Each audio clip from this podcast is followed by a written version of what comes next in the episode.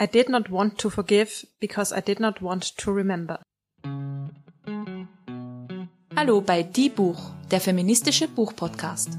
Die Buch ist ein Podcast über Bücher von Frauen und Themen, die uns als Menschen bewegen, aus einer feministischen Perspektive. Für Bücherwürmer und Lesefaule, für FeministInnen und alle, die es noch werden wollen. Ich bin Sophia Und ich bin Julia. und wir freuen uns, dass wir heute wieder gemeinsam hier sitzen und über tolle Bücher reden. Absolut. Ich bin ziemlich gehypt. Ähm, eigentlich, weil es mir einfach so viel Spaß macht, mit dir zu plaudern. Mir auch. Ich hoffe, dass es den Leuten, die zuhören, auch gefällt.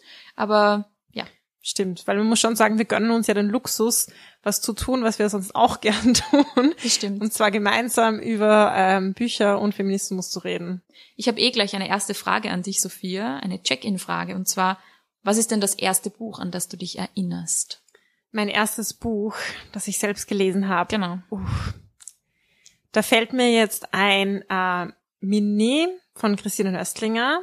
Also ich habe schon noch andere Bücher, an die ich mich erinnern kann, aber das sind eher Bücher, die habe ich vorgelesen bekommen von meinen Eltern.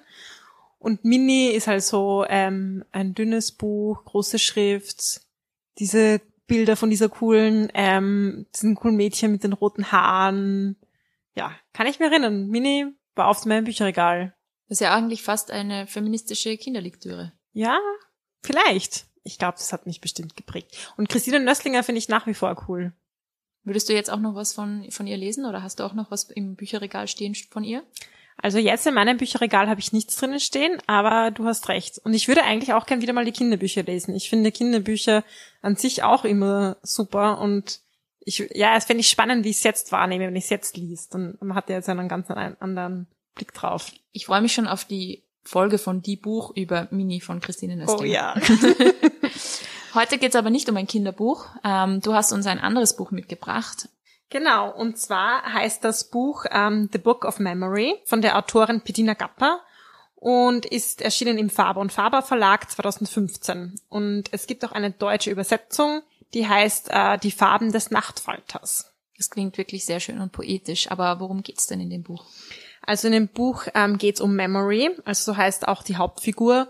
Sie sitzt in einem Hochsicherheitsgefängnis in Zimbabwe, weil sie äh, verurteilt worden ist wegen Mordes. Ja, man folgt so ähm, der Autor, also nicht der Autorin, sondern Protagonistin, wie sie sozusagen gräbt in ihrem Gedächtnis, was denn passiert ist und äh, wie sie an diesen Ort gekommen ist. Memory ist eine Frau eben mit Albinismus die in ziemlich ärmlichen Verhältnissen aufgewachsen ist in, in Zimbabwe. Sie hatte eine schwierige Kindheit und wurde, zumindest laut ihrem Gedächtnis, ähm, verkauft, als sie relativ jung war, an den weißen Lloyd. Und das ist der, der auch ähm, ermordet wurde oder gestorben ist und an dessen Mord sie beschuldigt wird. Das heißt, ist es eigentlich sowas wie ein Krimi, kann man das sagen?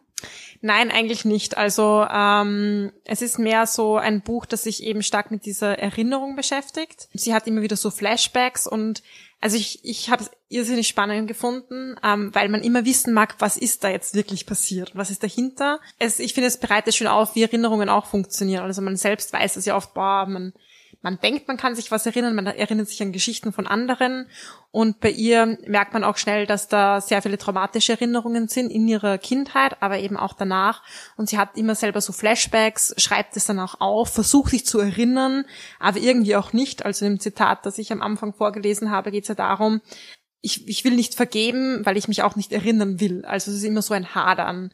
Und ja, es geht um einen Mord und es geht, sie ist jetzt im Gefängnis, aber es ist jetzt kein, es geht nicht darum, lass uns den Mörder finden, sondern ähm, lass uns herausfinden, welche Wahrheit oder welche Wahrheiten es gibt. Sie klingt ja nach einer sehr spannenden Figur. Wie würdest du sie beschreiben als Protagonistin? Auf Deutsch heißt das Buch ja Die Farben des Nachtfalters und das hat, spielt natürlich auch eine große Rolle, also der Albinismus. Und sie fühlt sich ähm, nie so ganz zugehörig. Sie fühlt sich nicht als schwarz, nicht als weiß. Sie erzählt auch eine Geschichte im Buch, die ich total spannend fand, eben über den Nachtfalter oder eine gewisse ähm, Art des Nachtfalters, den es in England gibt und ähm, der so zur Zeit von der industriellen Revolution ähm, die Farbe geändert hat. Also der war eigentlich weiß und dann ähm, zu dieser Zeit, wo so viel Staub und Schmutz aus den ganzen Fabriksschloten geschleudert wurde ähm, und sich dieser ähm, Film an, an Kohlenstaub und so weiter auf alle Bäume und Dächer gelegt hat, hat dieser Falter ziemlich schnell ähm, seine Farbe geändert, um sozusagen unsichtbar zu sein. Und es ist auch so, sie will sich irgendwie immer anpassen und irgendwie unsichtbar sein in den Menschen um sie herum aber sie schafft es nie so ganz. Also sie hat dann immer auch mit einem Weißen gelebt. Ähm, sie ist auch studieren gegangen in diesem Buch, eben nach England und ähm, ist, passt aber nirgends so ganz rein. Und sie nutzt das aber auch, also gerade im Gefängnis, wo es ja wirklich gefährlich ist, ähm, nutzt sie das auch, dass viele Leute abergläubisch sind, Frauen oder Menschen mit Albinismus so magische Kräfte zuschreiben und ähm, ja, und, und sie spielt dann auch ein bisschen damit, um, um sich zu schützen.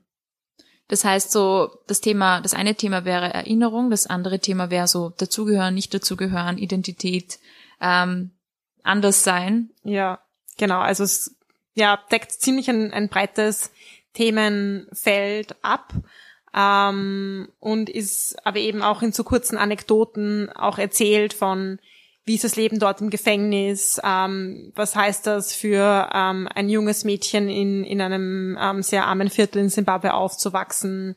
Ähm, also man lernt dann auch so ein bisschen einfach die, die Realität von, von der Frau kennen und das finde ich auch immer voll spannend, weil ja solche Bücher können uns ja auch sehr viel erzählen über zum Beispiel ein Leben in einem anderen Land. Wenn ich jetzt ähm, als Leserin mich überhaupt nicht auskenne mit zum Beispiel der Geschichte Simbabwes, wie gehe ich mit dem um? Muss ich mich da vorher einlesen? Muss ich mich auskennen? Nein, also ich finde, wie gesagt, es gibt ja Themen, die uns alle beschäftigen, so wie ähm, Erinnerungen und es ist eine sehr persönliche Geschichte und ich finde gerade in dieser Intimität dieser persönlichen Geschichte, selbst wenn ich ähm, natürlich keine Vorstellung habe davon, wie es einer Frau mit Albinismus in Simbabwe geht, weil ich als ähm, Sophia und ähm, weiße privilegierte Frau in Österreich bin ja in einer sehr anderen Situation, aber in dieser Intimität an der ich da teilnehmen kann, ähm, hat ja diese Geschichte auch wieder sehr was, wo ich trotzdem anknüpfen kann. Und ähm, ich würde es eher so sehen, es ist spannend, auch ja so ein bisschen Einblick zu bekommen in vielleicht das politische oder das tägliche Leben. Und das wird auch durchaus erwähnt, also gerade ähm, Gefängnisse unter Mugabe, also der lange Jahre Präsident und auch also sehr diktatorischer Präsident war von Zimbabwe. Und ähm, ja, also man bekommt so einen Eindruck, aber sehr persönlich. Und ich finde es auch ganz spannend, weil Bettina Gapper, die Autorin, hat sich selbst mal als frustrierte Historikerin bezeichnet, ähm, weil sie sagt, ja, Geschichte, das ist so, wird immer so politisch genutzt von einem Staat und man, das, wenn jemand die Geschichte ein bisschen kennt von Zimbabwe mit Widerstandskämpfen, Kämpfen, wo auch Mugabe eben dabei war und das dann so hochgehalten wurde und auch so ein bisschen gedient hat zur Verschleierung von dem, was er dann ähm, vielleicht falsch gemacht hat.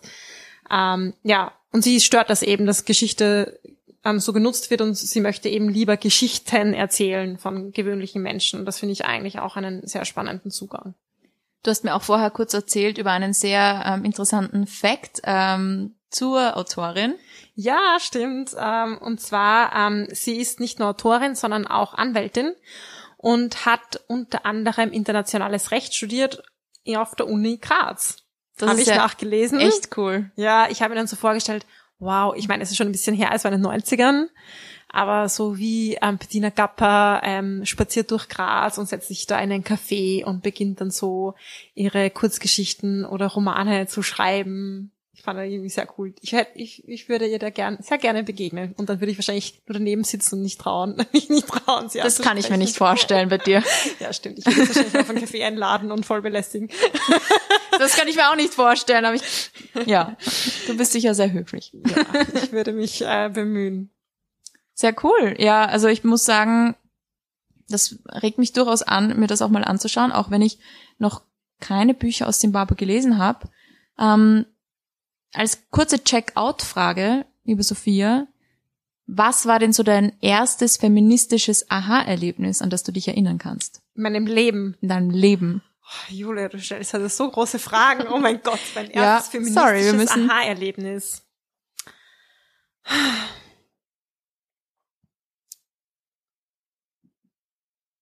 Die Spannung steigt. Die Spannung steigt. Das kann ich ja nichts Banales sagen, aber wahrscheinlich. Doch, sagen wir es Banales. Sehr, sehr viele banale Dinge in meinem Leben. Ähm, ja, vielleicht, ich, ich knüpfe wieder bei Mini an, weil ähm, ich hatten wir schon zu Beginn und deshalb fällt es mir wahrscheinlich gerade ein.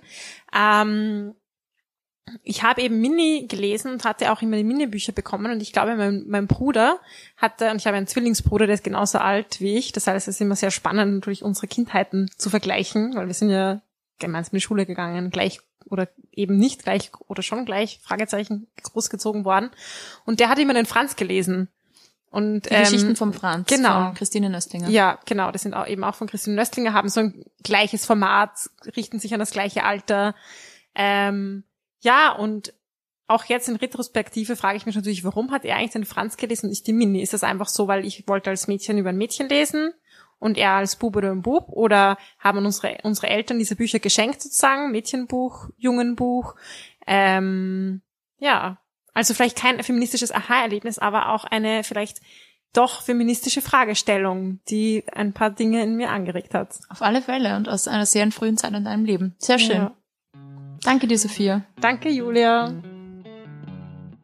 Das war Die Buch, der feministische Buch-Podcast. Ihr könnt unsere neuen Folgen jede zweite Woche am Mittwoch auf unserer Website www.diebuch.at finden oder in eurer Podcast-App. Folgt uns gerne auf Instagram unter die-buch und taggt uns, wenn ihr ein Buch einer Frau lest. Oder schreibt uns gerne Nachrichten und Kommentare und schickt uns ein E-Mail an plaudern.diebuch.at. Ein ganz großes Danke geht an die Zirkusband, die uns ihre tolle Musik zur Verfügung stellt.